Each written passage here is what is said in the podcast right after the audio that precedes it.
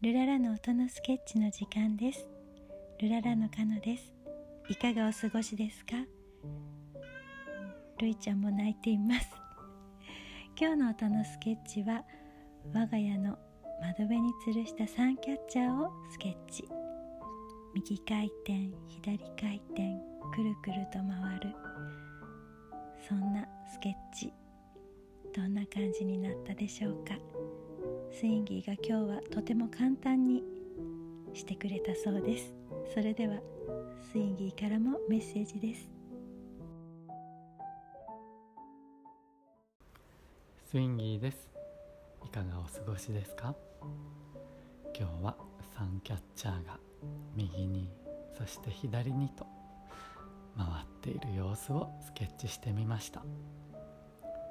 カノからのリクエストで三拍子で簡単でそして天に昇るようなとリクエストと合わせて